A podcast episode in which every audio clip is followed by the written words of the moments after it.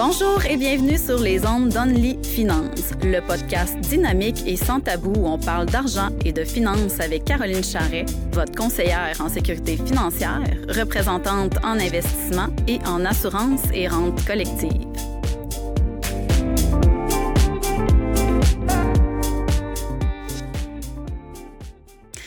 Bonjour à tous, bienvenue au podcast Only Finance, un balado qui parle de finances évidemment et qui est présenté par le cabinet de services financiers Caroline Charret, dont je suis moi-même la présidente et la propriétaire. Donc aujourd'hui, c'est notre quatrième podcast, euh, ben pas podcast en fait, mais quatrième épisode déjà, euh, notre deuxième épisode qui est tourné en fait en vidéo.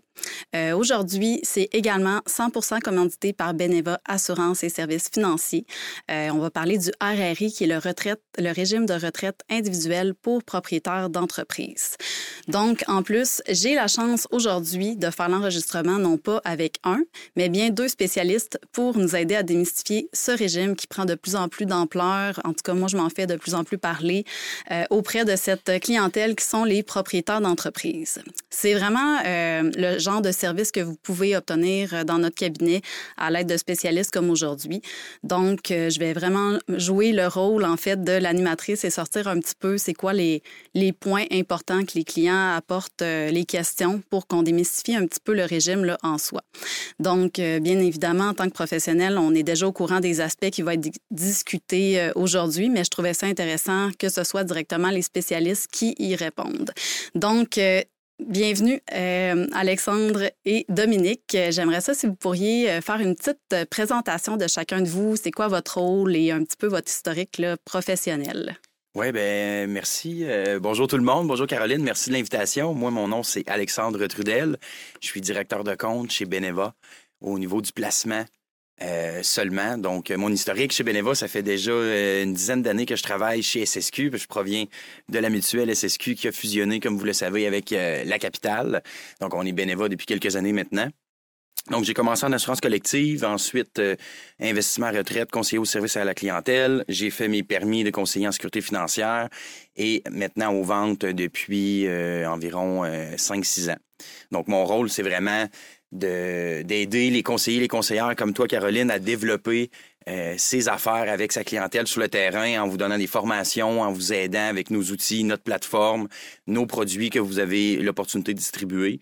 Et euh, ça me fait vraiment plaisir d'être là aujourd'hui pour euh, démystifier le RRI avec un de mes partenaires d'affaires. Ben, merci beaucoup d'avoir accepté l'invitation.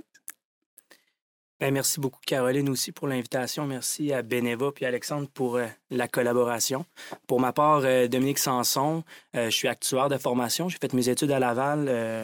ça fait déjà plus de dix ans. Donc, je suis aussi fellow de la Société des actuaires et de l'Institut canadien des actuaires.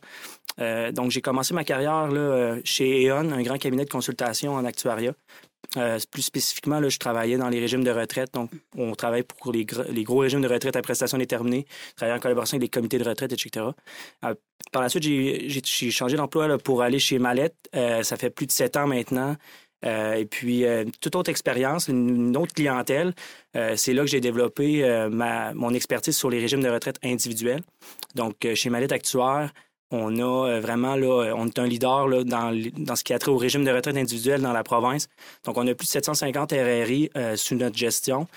actuellement. Donc, on met beaucoup d'RRI en place aussi à chaque année. On en termine. Il y a un certain roulement qui se fait, une croissance qui continue. donc, c'est pour ça que je suis là aujourd'hui. C'est pour un peu utiliser mon expertise pour vous en parler Parfait. Bien, je te remercie beaucoup pour ta présence, également. Merci d'avoir accepté l'invitation. Euh, en fait, là, ce que moi, quand j'arrive avec les clients, puis je leur parle du RRI, souvent, je leur explique que c'est comme. Euh, j'essaie d'expliquer ça vraiment simplement. C'est comme si on cède notre espace REER à notre entreprise, finalement, parce qu'il faut vraiment être à la base un propriétaire d'entreprise pour y avoir accès. Euh, mais en plus, on accumule des droits de cotisation plus élevés dans notre erreur personnelle. Donc, ça, c'est un des avantages là, principaux. Euh, ensuite de ça, ben, c'est sûr que ça crée un facteur d'équivalence au niveau de notre cotisation fédérale. Puis, euh, ça nous permet peut-être, par exemple, de se verser moins de salaire ou de cotiser dans d'autres types de régimes comme le CELI, puis d'avoir des stratégies fiscales euh, selon la situation du client, là, bien évidemment. donc, profiter d'une économie d'impôts de par notre euh, imposition personnelle, mais aussi notre imposition euh, corporative, là, étant donné que justement, ça devient 100% déductible pour l'entreprise. Fait qu'on va en parler un petit peu plus, euh, de façon plus élaborée, mais en gros, c'est souvent comme ça que j'explique le RRI là, rapidement là, aux clients. Donc, il y a d'autres avantages aussi pour ce qui est du RRI. Évidemment, il y a beaucoup d'avantages. Euh, peut-être juste présenter c'est quoi le régime de retraite. Tu as, touché quelques lignes, là, mais quelques points, pardon. Le, régime de retraite individuel, c'est un régime euh, qui, ben, on va souvent le comparer dans, lors de la rencontre aujourd'hui à, à, un REER. Évidemment, c'est un, un, un compte de placement d'épargne, je veux dire, pour euh, le propriétaire d'entreprise. Tu l'as mentionné, c'est dédié au propriétaire d'entreprise. Il y a une condition à respecter pour avoir le RRI. Donc, il faut se qualifier comme une personne rattachée mm-hmm. euh, aux, yeux de la loi de l'impôt. Donc, une personne rattachée, c'est quelqu'un qui détient 10% d'une catégorie d'actions. Il faut comprendre que c'est n'importe quelle catégorie d'actions. Donc, ça peut être des actions votantes ou non, des actions qui n'ont aucune valeur également. Donc, c'est vraiment n'importe quelle catégorie. Ou avoir un lien de dépendance avec une personne qui serait actionnaire qui détiendrait 10% d'une catégorie d'action. Donc, la conjointe, par exemple, qui, qui travaille dans l'entreprise, peut avoir son propre RRI également. Donc, ça, c'est pour euh, à qui ça s'adresse. Dans le fond, là, euh, pour pouvoir bénéficier du régime de retraite individuel. Il y a d'autres critères pour, euh, pour voir si c'est intéressant. On, pourra y revenir tantôt. Mais les principaux avantages, ben, en fait, le régime de retraite pour euh, continuer là-dessus, euh, individuel, c'est un régime qu'on va dire de type à prestation déterminée. Mm-hmm. Euh, donc, comme le régime, ben, le régime de prestation déterminée, pour ceux qui ne le savent pas, c'est le même type de régime que les gens au, gouvernement ont accès. donc, les fonctionnaires souvent... On a presque plus. Exactement. Mais c'est un bon régime de pension. Oui, oui, exact. beaucoup de régimes à prestation déterminée qui sont convertis maintenant en, régime à cotisation déterminée ou même qui sont, qui sont fermés. Là, mais comme la plupart d'entre nous, vous savez là, que les régimes à prestations déterminées, c'est les régimes qui sont généreux. Tout le monde parle des régimes des fonctionnaires ou le monde à la ville, comme quoi c'est, ils sont chanceux d'avoir ce genre de régime-là. Alors, c'est souvent, euh, ben c'est, le fait que le RRI soit un régime à prestations déterminées, souvent qui va, qui va lui donner ses avantages vis-à-vis le REER traditionnel. Euh, tu l'as dit, au terme des, des, additionnels ou des cotisations supplémentaires que va permettre le RRI, ben, c'est la raison, ben, le fait que ça soit un régime à prestations déterminées, c'est une des principales raisons. Mm-hmm. Euh, donc, c'est un régime à prestation déterminée. Euh, c'est pour ça qu'il y a un actuaire qui doit être impliqué dans le dossier d'un RRI. Donc, le rôle de l'actuaire, c'est de venir établir les droits de cotisation que la compagnie devrait faire pour pouvoir respecter ses engagements futurs vis-à-vis la promesse de rente qui est faite mm-hmm. à l'employé. Donc, c'est pour ça que je suis là aujourd'hui, puis c'est pour ça qu'on fait des calculs dans, dans, les dossiers de, de RRI. Le, le RRI, ça va être un compte de placement qui va appartenir à 100% aux participants, donc aux propriétaires. C'est ce qui est particulier avec un RRI, c'est que le, participant au régime, le propriétaire et, euh, et l'administrateur du régime, c'est toute la même personne. Donc, il y a un seul mm-hmm. participant dans le régime, puis les intervenants dans, ce régime-là, c'est toute la, même personne. Donc, euh, donc, c'est ça. Puis, le, compte de placement, ça va être un compte en fiducie, là, normalement, ou, ou en assurance, tout dépendant de la, comment c'est monté au début. Euh, c'est un compte qui va, comme j'ai dit, appartenir aux participants, mais qui, qui c'est pas un compte, c'est pas un actif qui va appartenir à l'entreprise. C'est vraiment distinct. Ça va être insaisissable ou euh, en cas de faillite, par exemple. Donc c'est vraiment là euh, scindé en, on, met ça à côté. Mm-hmm. et puis les, les cotisations, bien évidemment, vont devoir provenir de l'entreprise. Euh, donc, ça va vraiment, l'argent va transiger du compte de l'entreprise vers le compte en, ben, le compte en fiducie ou le compte RRI euh, du participant. Puis, c'est pour ça que la déduction fiscale va, va provenir de l'entreprise et non pas au niveau personnel. C'est ça, exactement. Fait que as un peu plus élaboré là, sur euh, ma présentation courte du RRI. Fait que c'est parfait, c'est ce que je voulais. Euh, aussi, c'est pas nouveau. Euh, en fait, le RRI, ça existe depuis combien de temps? Parce que je pense que c'est dû à un changement de loi, là, justement, qui, qui a rendu le régime un peu plus populaire là, dernièrement. Ben, en fait, plus longtemps que ça, le RRI, c'est possible d'en mettre en place depuis les années 90. La loi a changé en 2001, euh, un premier changement qui a eu lieu en 2001, mm-hmm. qui, a permis aux euh, propriétaires d'entreprises là, euh, qui se qualifiaient comme une personne rattachée, comme j'ai expliqué tantôt, d'avoir le régime et de, ne pas être assujetti à la loi provinciale, mm-hmm. qui limitait vraiment, là, ben, qui obligeait les entreprises à, cotiser ou à financer le régime, les sommes étaient immobilisées, etc. Donc, à ce moment-là, il y a eu un engouement beaucoup plus fort sur le, régime de retraite. Au fil des années, ben, il y a eu un essoufflement par rapport à ça. Puis dernièrement, comme tu l'as mentionné, il y a eu une réforme là, au niveau de, certaines lois fiscales. Euh, euh, puis ça l'a donné un, certain regain ou un intérêt vis-à-vis le régime de retraite individuel. Euh, je suis pas fiscaliste, c'est pas mon champ d'expertise, mais euh, principalement, la, la, la, raison principale, pardon, euh, c'est surtout au niveau là, des, du resserrement des règles autour du, euh, de l'imposition sur les revenus passifs dans les, mm-hmm. dans les sociétés. Euh, donc, une société là, qui génère plus de 50 000 en, revenus passifs, chaque dollar là, additionnel va venir réduire le plafond des affaires, le plafond ou la DPE, certains on peut l'appeler de différentes façons. Euh, puis, euh, ça, fait en sorte qu'il y a une plus grosse partie des revenus qui sont imposés au gros taux euh, dans l'entreprise. Donc, ça a un impact sur le, le, montant d'impôt que l'entreprise doit payer si on a des revenus passifs qui sont élevés. Et donc, c'est le RRI devient une, solution pour venir mieux gérer mm-hmm. le revenu passif dans une société ou dans les sociétés. OK. Puis, euh, tantôt, on parlait que ça prenait en fait 10% et plus euh, de part en fait dans l'entreprise, peu importe le type d'action qu'on possède. Euh, on disait qu'il faut être aussi une personne rattachée. Est-ce que ça peut être autant une compagnie opérante qu'une compagnie de gestion? ben, dans le fond, on va mettre en place le régime où va venir les salaires. OK. Donc, une des Il faut absolument qu'il se verse un salaire. Oui, ça, c'est ça. Ça ne peut pas être des dividendes. non, exactement. Ça, c'est important. À qui ça s'adresse, en fait, on l'a parlé, il faut que la personne ait un lien de dépendance, que ce soit un professionnel incorporé ou une entreprise ou un actionnaire détenant 10 mais c'est vraiment important que la personne qui va être le prestataire reçoive un T4, donc soit mm-hmm. salarié dans l'entreprise pour pouvoir euh, y participer et profiter euh, de la rente future. Fait qu'à ce moment-là, pour ceux qui se versent, par exemple, juste du dividende, ça pourrait être s'ils veulent justement adhérer à cette stratégie-là, ça pourrait être une belle évaluation à faire. Bien là, est-ce que le salaire serait plus pertinent à ce moment-là pour établir ce type de, régime-là? Mais je pense que c'est plus rare qu'on voit 100% du dividende de nos jours, de toute façon. oui, effectivement, on voit moins, de moins en moins juste du versement de dividendes. Euh, surtout, là, c'est quelque chose qu'on voit beaucoup au niveau des professionnels incorporés comme les médecins. Là, il y en avait beaucoup qui étaient payés 100% en dividendes. Euh, mais euh, depuis, là, je te dirais, ben, depuis quelques années, là, ce qu'on voit, c'est vraiment, ben, on, va, on, va se verser, on va se verser un salaire jusqu'au plafond ou autour du maximum réel ou quelque chose comme ça. puis ça nous permet d'avoir bon, les régimes publics, mais aussi là, maintenant un, régime de retraite individuel. C'est pour ça qu'on a beaucoup plus de, de professionnels incorporés dans nos mises en place qu'on en avait auparavant. OK.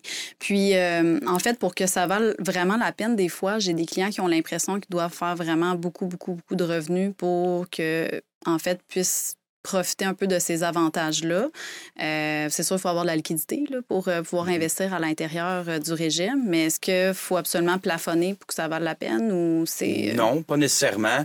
C'est... Il y a deux aspects à ça. Le premier, c'est, sûr que plus que quelqu'un a un gros salaire, plus que le maximum, ben, il va y arriver rapidement pour ses cotisations, mais si quelqu'un, ça fait plusieurs années, comme 25 ans, qui travaille dans l'entreprise, qui veut mettre en place l'RRI, peu importe le, salaire qu'il y a eu, euh, ben là, le long service passé va faire en sorte qu'on va pouvoir aller rattraper beaucoup de cotisations antérieures qui auraient été non utilisées, par exemple. C'est mm-hmm. là qu'on peut mettre en place euh, des plus grosses sommes auxquelles on s'attendrait pas euh, du fait qu'on fait un salaire moins élevé que ce qu'on pense qu'il faudrait faire comme salaire. J'ai pas de chiffre euh, niveau, là, baromètre, là, mais qu'est-ce qui est un gros salaire, qu'est-ce qui l'est pas? Mais plus qu'on a du service passé. c'est relatif pour chaque personne. Exactement.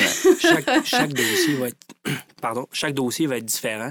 Euh, puis, il ne faut pas s'arrêter à ça. Puis, c'est souvent, là, on va regarder sur Internet, puis on va voir là, que ça prend un revenu de 70, 100 000, 75 000. Des fois, on voit toutes sortes de, ce genre de chiffres-là, on les voit souvent. Mais euh, je vous dirais, de ne pas s'arrêter à ça. Si, si ça fait 30 ans que tu travailles dans ton entreprise, tu t'es versé 25 000, 40, 50 000, petite progression, jamais vraiment des revenus très, très élevés. Ça peut être des très bons dossiers RRI. Il faut comprendre que les vieux salaires vont être indexés en dollars d'aujourd'hui selon nos mm. calculs. Fait qu'on profite d'une certaine indexation selon le salaire industriel moyen. C'est la statistique qu'on utilise. Mais alors, les, les vieilles années là, sont très intéressantes dans le régime de retraite individuel. Donc, il euh, ne faut pas s'arrêter à ça. Il faut faire l'évaluation du dossier pour voir si... Euh, pouvoir les débourser aussi, puis ça dépend là, si la personne a maximisé ses REER, euh, le contexte dans l'entreprise, qu'est-ce qu'on a, qu'est-ce qu'on cherche aussi. Donc, euh, il y a plusieurs autres éléments. Il ne faut pas s'arrêter juste euh, au fait là, qu'on n'a pas nécessairement un, salaire de plus de 70 000. OK, parfait, parce que ça, je pense, ça fait partie des questions. Là, dans, on a un mini questionnaire, d'ailleurs, que je vais mettre en ligne en dessous du mm-hmm. podcast. S'il y a des gens qui veulent aller remplir le questionnaire, c'est vraiment pas, je pense que peut-être quoi, 7 7-8 questions Il y a très peu de questions sur notre formulaire, qui est, qui est le formulaire de Beneva, Ouais. pour euh, permettre euh, de compléter une analyse là, dans un premier temps. Puis, il faut savoir que ce formulaire-là, c'est complètement gratuit. C'est ça, exactement. Ben, on va en parler On va en parler des, frais, mais le formulaire, ça coûte rien, ça prend pas de temps. Donc, euh, c'est sûr que c'est toujours... si c'est d'actualité pour la personne, mais pourquoi pas y aller? Exactement. C'est, ça coûte rien de, de l'essayer. Exactement. Sinon, il y a un autre régime que j'ai entendu parler euh, par certains de mes clients que c'était pas moi qui avais mis en place justement RRI, puis je suis arrivée au fait. Euh, en fait, on, on me parlait du RRE, euh, qui est un régime de retraite exécutif ou Ouais. quelque chose comme ça, ouais. Pouvez-vous m'en parler un petit peu de ça pour qu'on distingue? Est-ce que c'est la même chose ou... euh, Ben, sais, dans le fond, il y a le RRE, régime de retraite exécutif. Il y a le, le PPP aussi, le plan de pension personnelle ou. Personal Pension Plan. Euh, puis il y a aussi le régime de retraite hybride, donc c'est différent, là, en tout cas, autre nom Mhm. utilisé pour, euh, quel- pour définir un, RRI. Il faut comprendre que ces régimes-là sont assujettis au même cadre législatif, mais aux mêmes règles et lois là, que le RRI. C'est des régimes qui sont enregistrés auprès de l'Agence du revenu comme des régimes de retraite individuels. Donc, on remplit le formulaire pour envoyer à l'Agence du revenu. On coche pas régime de retraite exé- exécutif, ça n'existe pas. Euh, c'est des, des noms euh, enregistrés, là, c'est des trademarks. Je sais Ok. pas le- le- comment bien le traduire, un mais nom de marketing? moi, en tout cas, il y a beaucoup de marketing autour de ces régimes-là. C'est Ouais. euh, c'est des RRI, donc il faut. euh, souvent, là, on, on peut, on peut en faire parler, puis on va dire que c'est meilleur que le RRI, euh, que ça va faire telle, telle chose de plus que le RRI. Mais il faut comprendre que c'est des RRI. On peut faire exactement la même chose avec nos régimes. C'est juste que nous, on va s'adapter en fonction des options qu'on peut euh, moduler là, dans le régime, mais on va s'adapter aux besoins du client. C'est pas toujours pertinent, je te dirais, dans 90% des cas, le RRI, là, sans nécessairement mettre du flafla, là, Mhm. ça, euh, ça, va, ça va convenir. Là. Donc, euh, il faut, faut faire très attention. Si jamais on vous en parle, ça vaut la peine d'avoir un avis euh, indépendant par rapport à ça. Ben, soit d'en parler avec moi ou Alexandre, puis on va pouvoir vous dire si dans votre situation, puis au final, on, on va être capable de, de faire la même chose ou d'offrir le même régime. C'est juste qu'on ne l'appellera pas régime de retraite exécutif. là. On n'a pas de nom. euh, Fait que de si je nom comprends bien, c'est sensiblement la même chose, mais des fois, il peut avoir le RRE ou le, RR, le on va dire celui qui est offert, le original, qui euh, va peut-être être plus pertinent de l'un ou l'autre là, à ce moment-là. C'est tout ce que je comprends. euh. Ben, le. RRE va être offert seulement que par euh, un certain groupe de personnes. là, donc, c'est un trademark qui appartient à, à quelqu'un qui, est, qui, est ven- qui est vendu là, sous ce nom-là. Toi, tu voulais dire, dans le fond, que ça vaut la peine de faire plus qu'une évaluation pour voir avec qui on veut faire affaire au niveau du Ben, régime. je- là. Informez-vous par rapport à ce qu'ils Ouais. vont vous dire sur les avantages vis-à-vis le RRI, parce que normalement, il n'est pas supposé avoir d'avantages, puisque ça reste que c'est un RRI aussi. Là. Mhm. Donc, on va pouvoir offrir la même chose. Euh, ils vont souvent amener les mêmes points, là, euh, transfert intergénérationnel de l'actif au décès des parents, par exemple. Mhm. On peut faire la même chose, que nous, on va appeler ça un RRI familial. Euh, donc, c'est vraiment là. Ça va être applicable dans certaines situations bien spécifiques. Donc, ça prend une entreprise familiale, des enfants qui travaillent dans l'entreprise. Fait que tu sais, tu peux pas. C'est pas bon pour tous les cas, là, vraiment pas. Euh, puis il y a d'autres choses qui vont amener, là, donc euh, régime à plusieurs volets, là, donc euh, volet à cotisation déterminée, prestations déterminées, euh, les avantages que ça va amener, mais on peut faire la même chose avec un RRI pour les personnes de moins de 40 ans, on va le faire pour nos clients. Donc finalement, c'est juste, comme je disais tantôt, on va s'adapter selon la situation ou les besoins du client, mais euh, c'est faut, faut se rappeler que c'est la même chose à la fin. là. OK, je comprends. Puis si, mettons, il y a quelqu'un qui avait déjà un RRI, un RRE ou un PPE, je pense que tu as dit aussi. PPP, ouais. PPP, OK. Est-ce que euh, il peut, euh, comme les placements, des fois, on peut transférer ça? Si jamais on veut euh, justement faire affaire avec une autre personne ou avoir nos fonds, par exemple, avec une autre institution à l'interne de notre régime, ça se fait-tu? Oui, oui, ça se fait facilement. On l'a déjà fait beaucoup avec Alexandre. Euh, mais il faut comprendre que ben, le transfert de placement, là, c'est vraiment facile. C'est des formulaires à compléter. Euh, puis euh, ch- changer d'actuaire aussi, il n'y a, pas de frais à faire ce, ce- ce- un, tel transfert. On s'occupe de tout. Là, puis l'autre actuaire est obligé, par nos normes de pratique, là, de collaborer, de nous fournir les informations pour qu'on puisse continuer le dossier. Euh, donc, voilà. OK.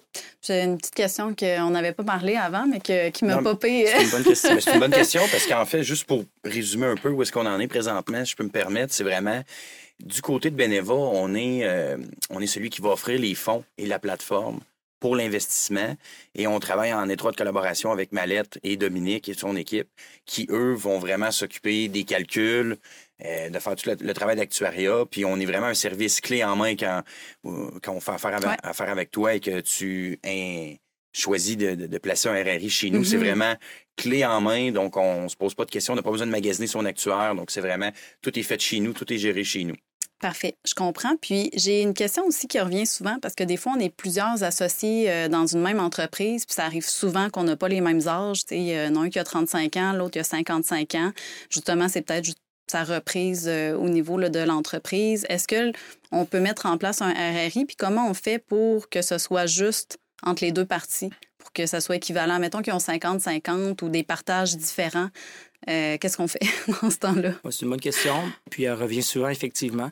En fait, là, quand on, ben, on met souvent des RRI dans des entreprises, dans des sociétés où il y a plusieurs actionnaires, il faut comprendre qu'on n'aura jamais un dossier RRI qui va être pareil, à moins qu'on soit jumeaux, euh, puis qu'on qu'on se soit versé les mêmes salaires depuis le début de l'entreprise. Donc, mm-hmm. euh, vous, comprenez que c'est une situation qui arrive jamais. Là. fait que on n'aura jamais les mêmes déboursés là, dans, dans, le régime pour le rachat de services passés ou pour le futur euh, considérant qu'on n'aura pas le même âge, pas les mêmes niveaux de revenus, différents éléments qui vont influencer tout ça. Là. Euh, il, il faut le voir d'un point de vue de rémunération globale. Donc, euh, si le RRI vous permet de débourser, mettons, 30, 40 000 par année, ou si vous avez un rattrapage de 100, 150, 200, peu importe le montant, puis votre collègue, lui, c'est la moitié de ça, ben, d'un point de vue rémunération globale, il y a des, il y a des mécanismes que, que vous pouvez utiliser pour rééquilibrer ça, soit en vous versant des bonis, euh, des dividendes, des choses comme ça. Ça, ça a parlé avec le comptable fiscaliste euh, qui s'occupe de la société. Euh, mais c'est très, très, très courant de, de, venir rééquilibrer. Il y en a aussi qui vont, qui vont mettre en place les régimes, mais ils vont avoir des déboursés équivalents.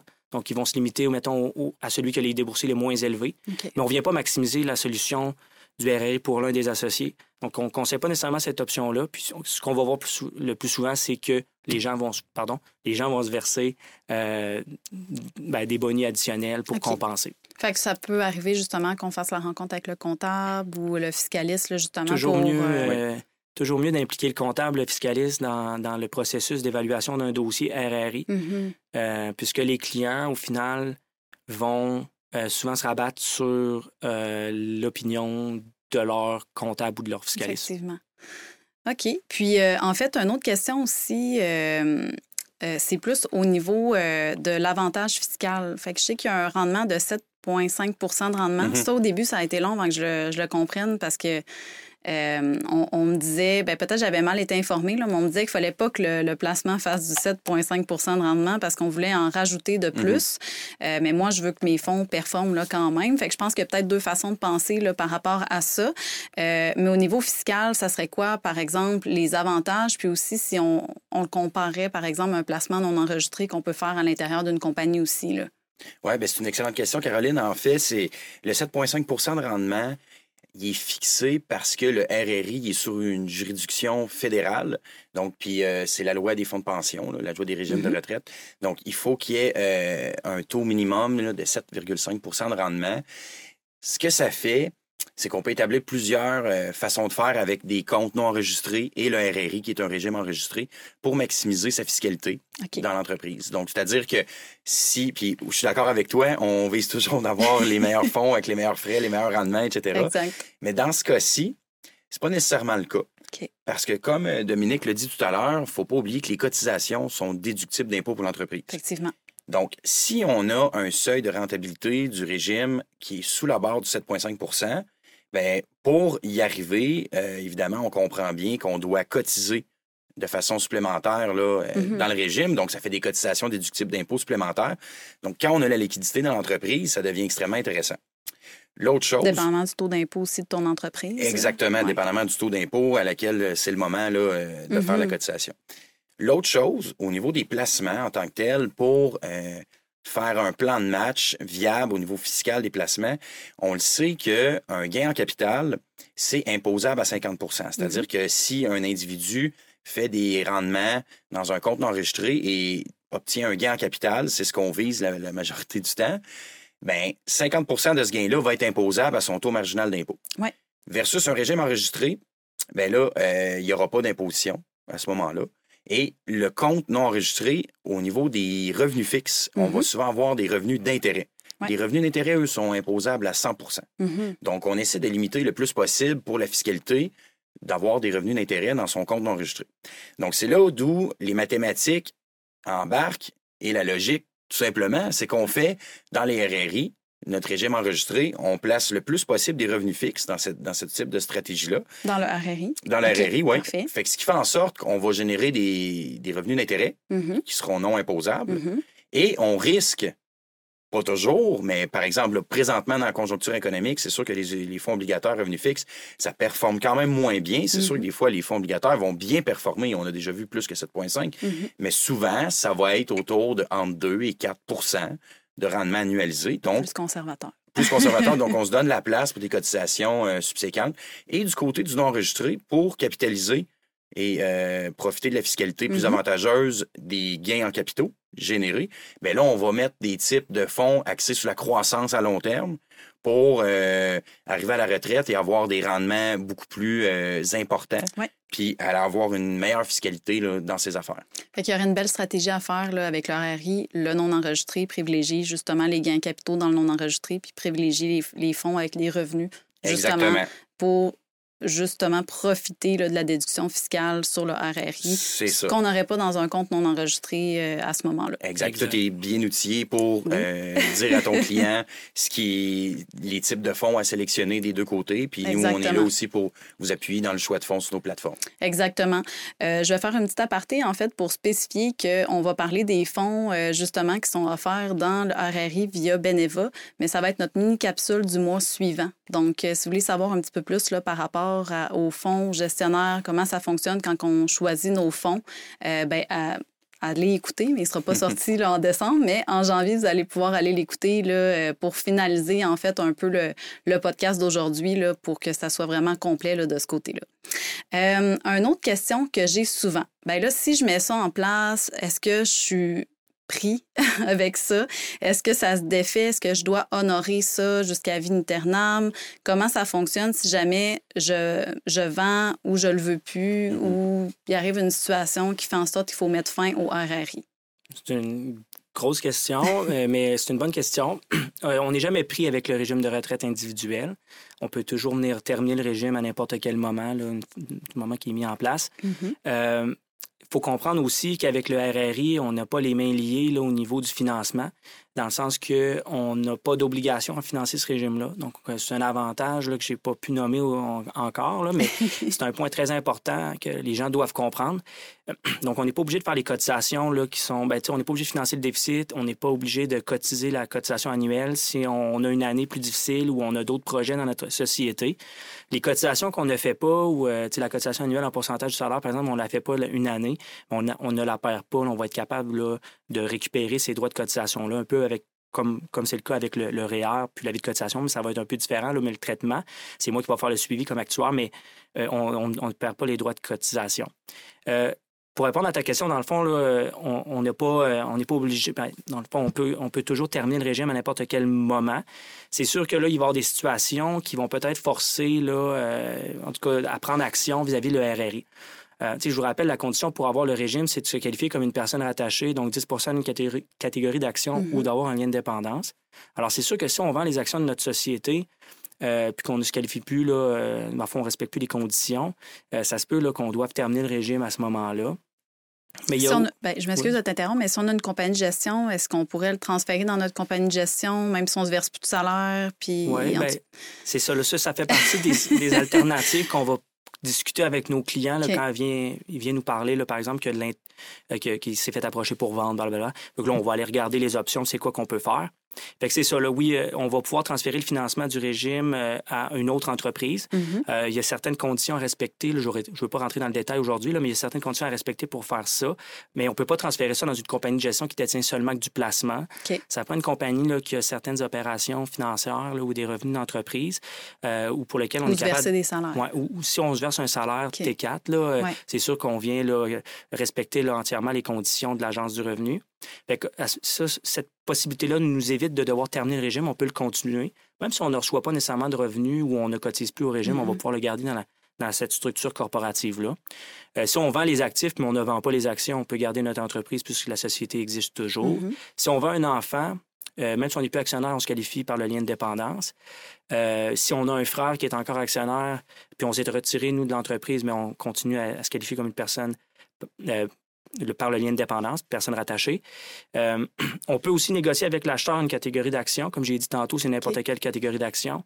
Donc, dans certains cas, on va pour, pour éviter un certain impact fiscal à la terminaison, parce que ça se peut qu'il y ait un impact fiscal, on n'en a pas parlé, là, mais on, pourra peut-être en parler plus en détail tantôt.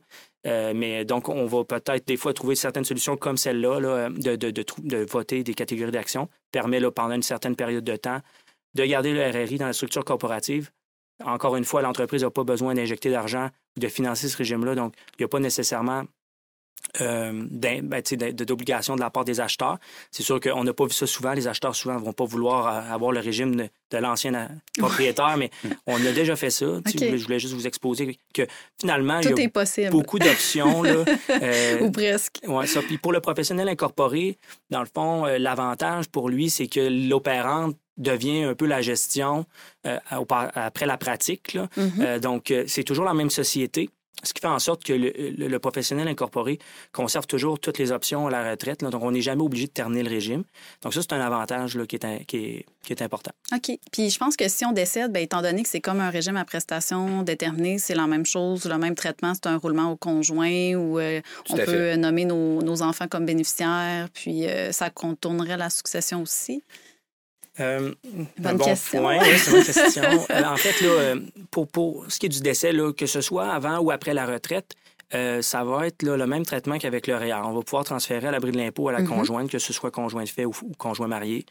même malgré qu'il y a des dispositions, vu que c'est un régime à prestation déterminée, vous savez qu'avec, mettons, le, rentier au gouvernement, le retraité au gouvernement, il va, y avoir souvent une, continuité de la rente qui va être payée à la conjointe. Mais dans le RRI, il y a ce genre de dispositions-là, mais on ne les applique pas puisqu'il y a juste un participant.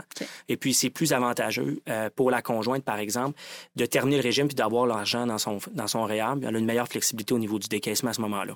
C'est pour ça qu'on va toujours, puis on, cesse de, devoir administrer le régime aussi. Il y a une économie de coût par rapport à ça.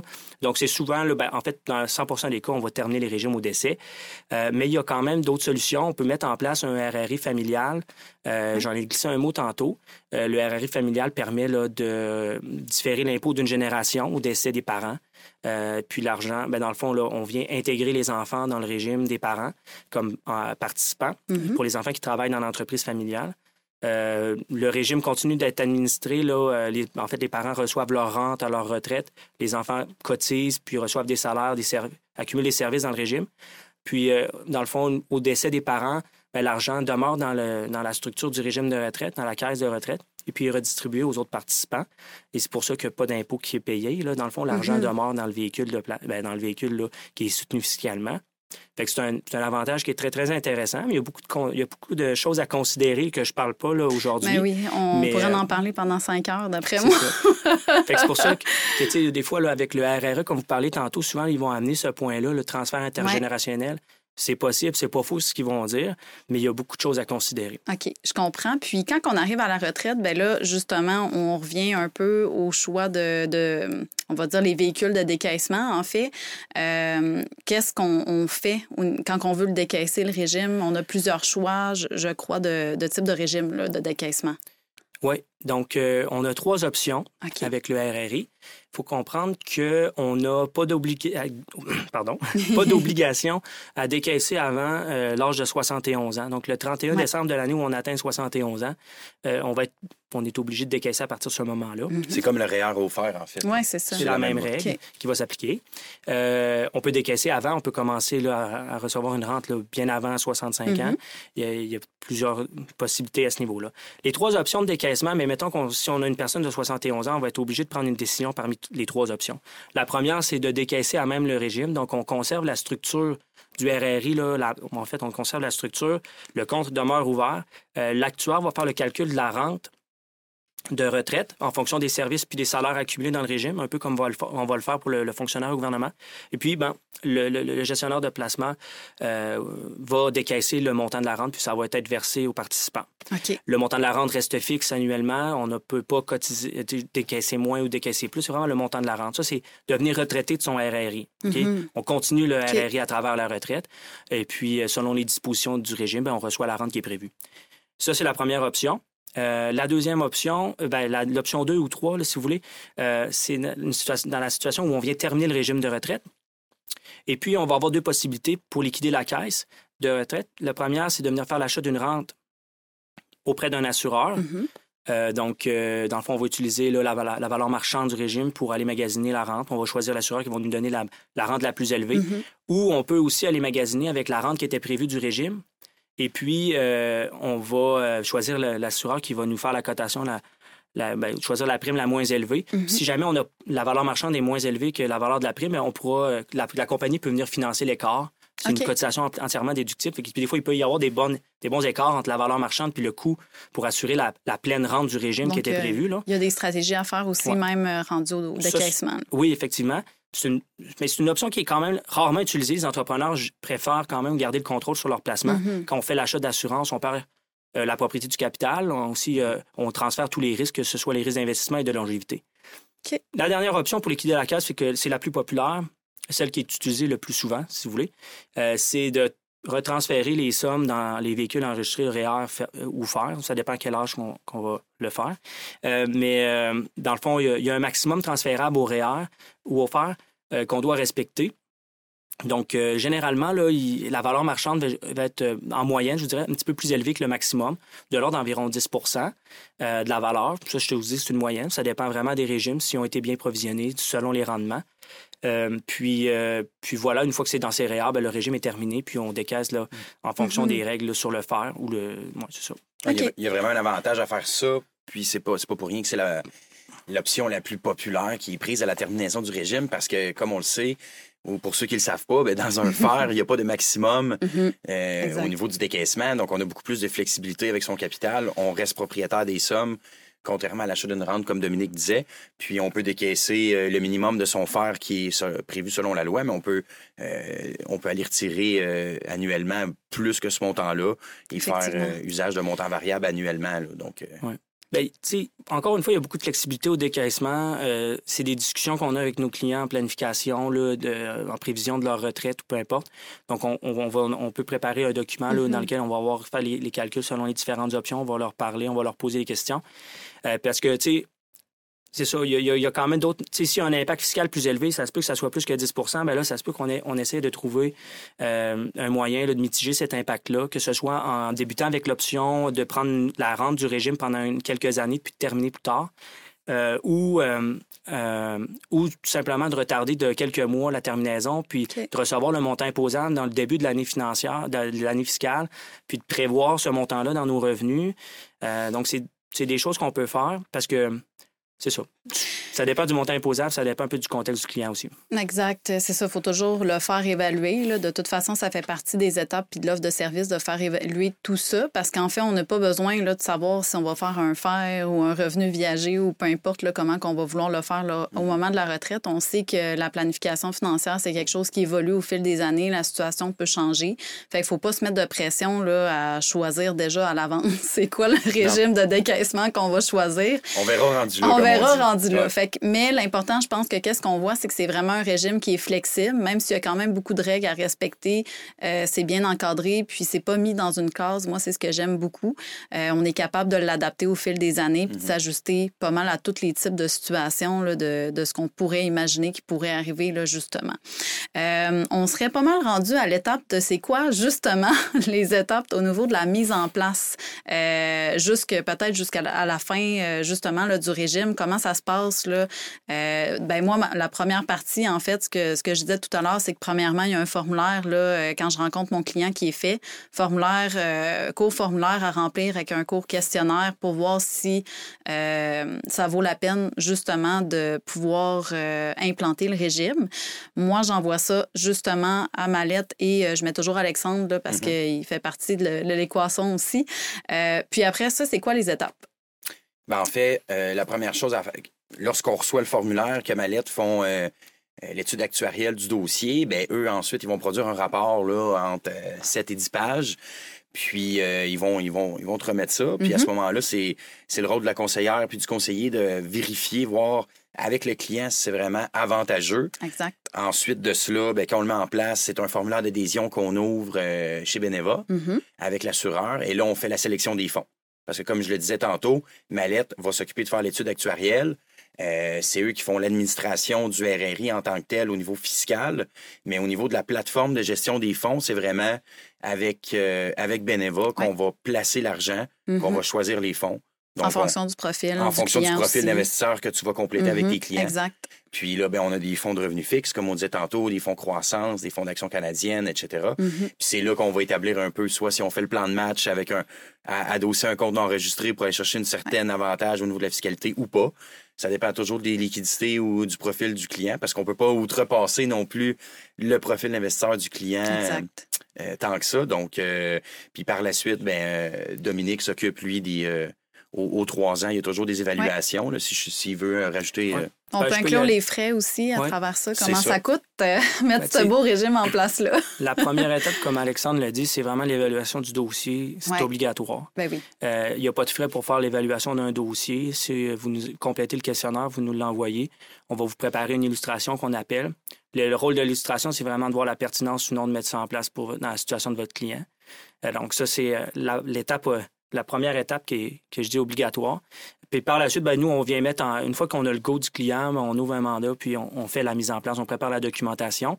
Et puis, euh, on, va puis on va aller euh, rencontrer votre client pour faire la signature des documents. Donc, on se déplace pour, pour cette rencontre-là. Puis après ça, pour le, une fois que le régime est en place, ben, il y a quand même du travail à faire là, au niveau, ben, à chaque année, puis mm. aux trois ans.